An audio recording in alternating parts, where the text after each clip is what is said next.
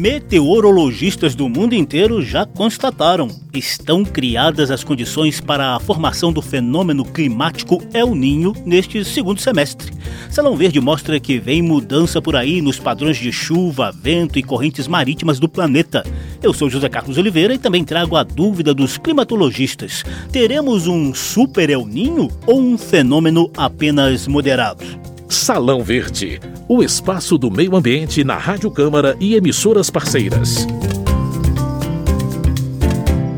A warning from meteorologists this morning a super El Nino could arrive in the next few months. It's been seven years since the last one, which caused catastrophic bushfires. Esse é um alerta do canal de TV Nine News Australia sobre a possível formação de um super El Ninho com riscos de efeitos catastróficos mundo afora. A super El Nino isn't really an official word, but a really strong one. So, o aquecimento das águas do Oceano Pacífico, que caracteriza esse fenômeno natural e periódico, já começou.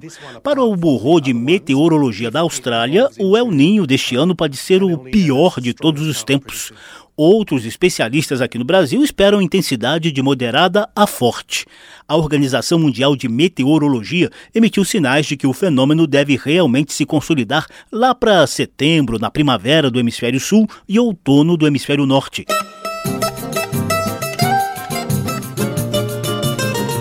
Como El Ninho está associado a mudanças nos padrões de chuva, vento e correntes marítimas, Salão Verde foi em busca dos reflexos desse fenômeno aqui no Brasil. Ao longo do programa, a gente vai conversar com a Daniele Barros Ferreira, que tem doutorado em meteorologia pelo INPE, o Instituto Nacional de Pesquisas Espaciais. Atualmente, Daniele chefia o Serviço de Pesquisa Aplicada do INMET, o Instituto Nacional de Meteorologia. Inicialmente, queria que você explicasse para a gente, Daniele, o que é o fenômeno El Ninho.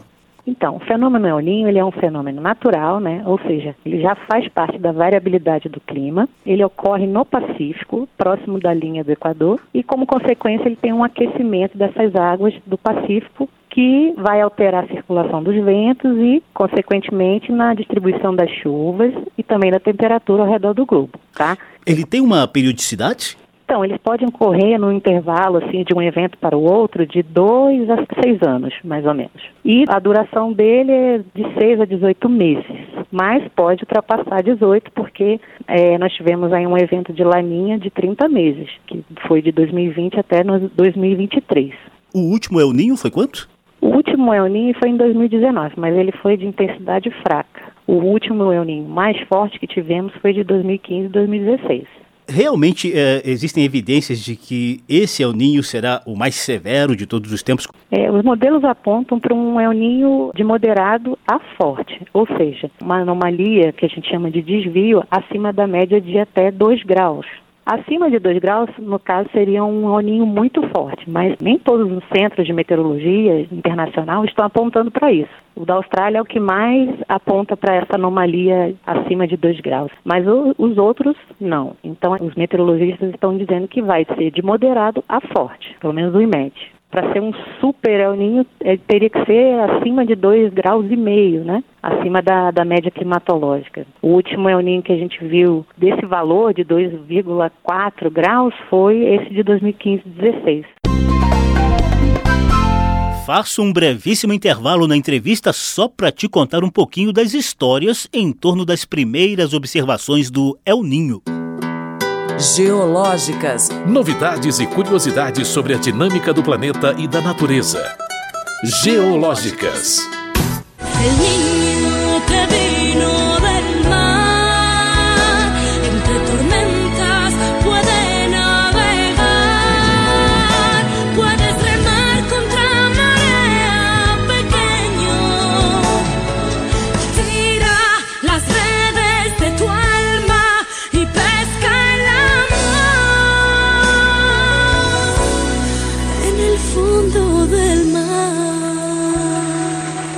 A história que o fenômeno El Ninho foi inicialmente observado por pescadores do norte do Peru.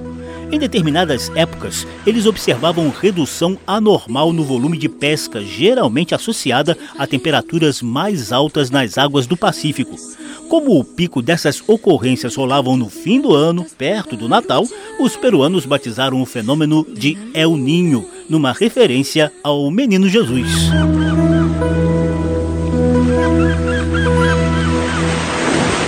Apesar do nome simpático, El Ninho não é muito bem visto lá na costa sul-americana do Pacífico, não. Além das mudanças nos padrões de chuva e de vento, os pescadores de Peru, Chile e Equador costumam reclamar de alterações na corrente de Humboldt, uma corrente marítima que vem lá da gelada Antártica e vai se aquecendo no caminho rumo às zonas tropicais do Pacífico, gerando muito plâncton e, consequentemente, atraindo um volume enorme de peixes. Porém, em tempos de El Ninho, esse volume de pescado cai drasticamente.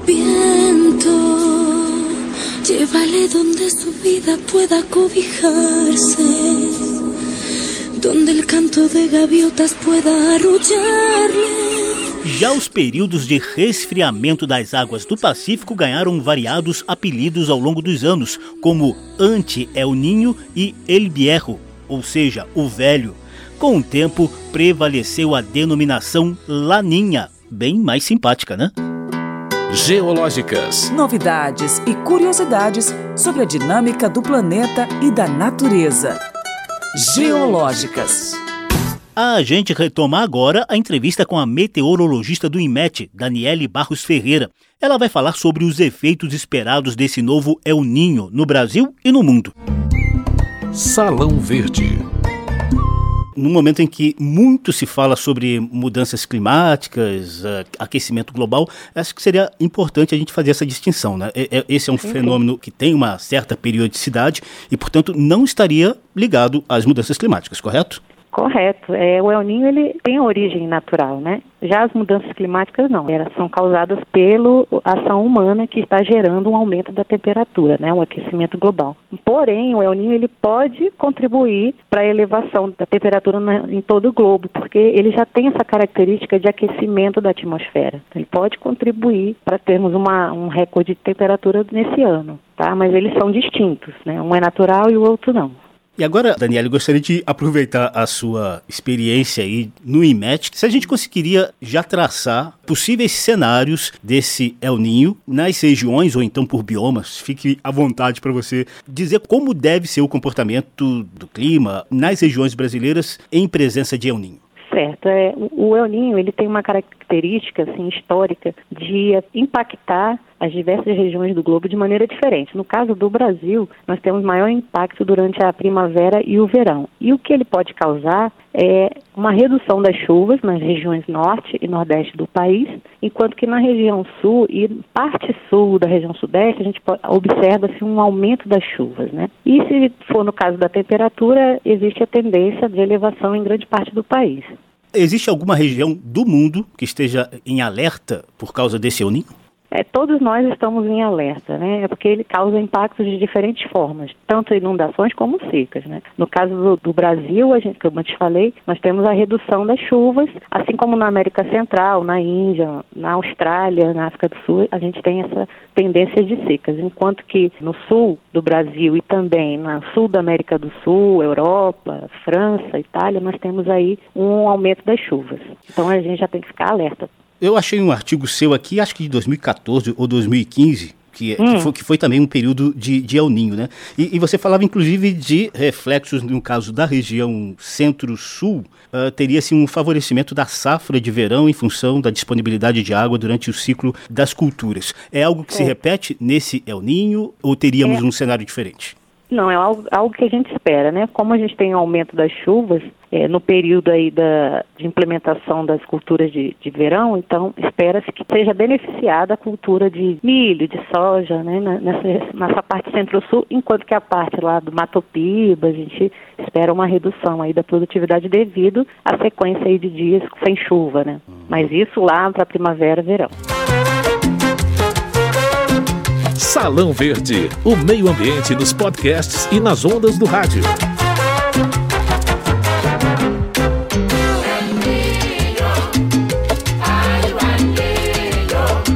O programa de hoje trata do fenômeno El Ninho, esperado com um pouquinho mais de intensidade a partir desse segundo semestre. Olha, gente, a série histórica do El Ninho se inicia em 1877, lá no século XIX, quando começou a medição da temperatura das águas do Oceano Pacífico. De lá para cá, já rolaram quase 40 registros de El Ninho de intensidades fraca, moderada e forte. Os registros mais intensos de El Ninho ocorreram entre 1982 e 83 e entre 1997 e 98, com temperaturas bem elevadas nas águas do Pacífico. No século atual, a Organização Mundial de Meteorologia registrou uma intensidade fraca do fenômeno entre 2004 e 2005 e entre 2018 e 2019.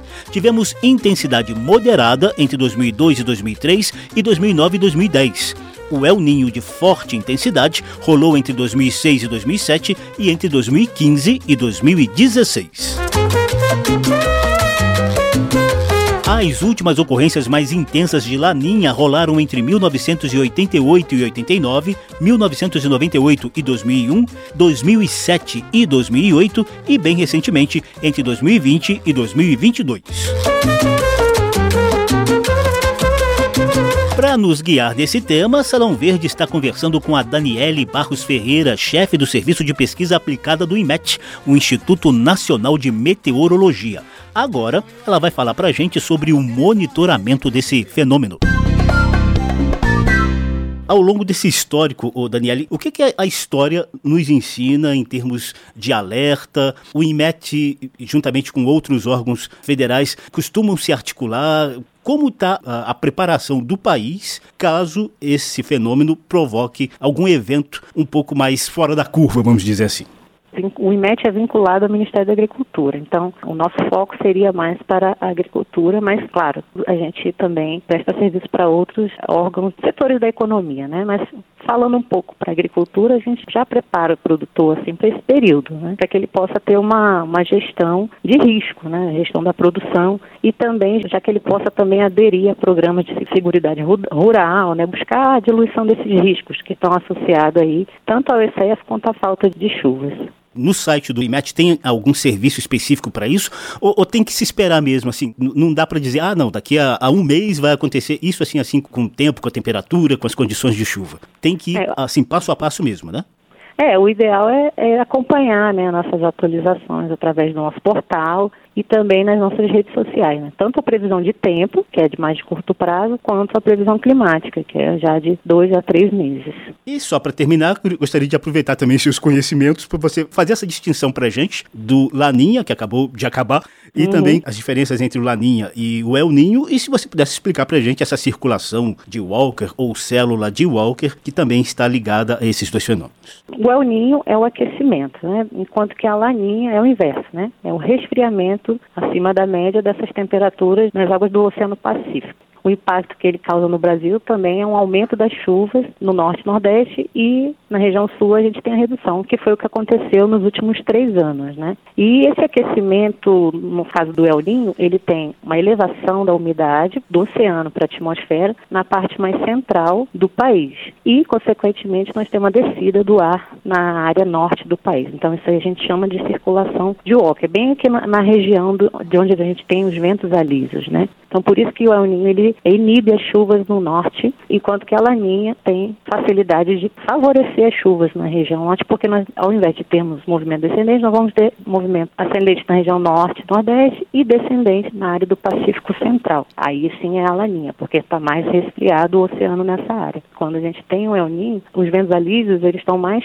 fracos, né? Enquanto que na época de laninha, esses ventos alísios ali na faixa equatorial eles estão mais fortes.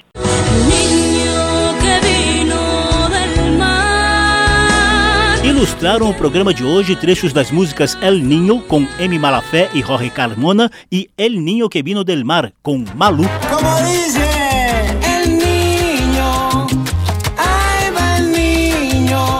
fenômeno El Ninho está em formação e deve se intensificar lá para setembro, na nossa primavera. Você conferiu os efeitos esperados no Brasil. O programa teve produção de Cristiane Baker, edição e apresentação de José Carlos Oliveira. Se você quiser ouvir de novo essa e as edições anteriores, basta visitar a página da Rádio Câmara na internet e procurar por Salão Verde. Tem versão disponível também em podcast. Obrigadíssimo pela atenção. Tchau. Salão Verde, o espaço do meio ambiente na Rádio Câmara e emissoras parceiras.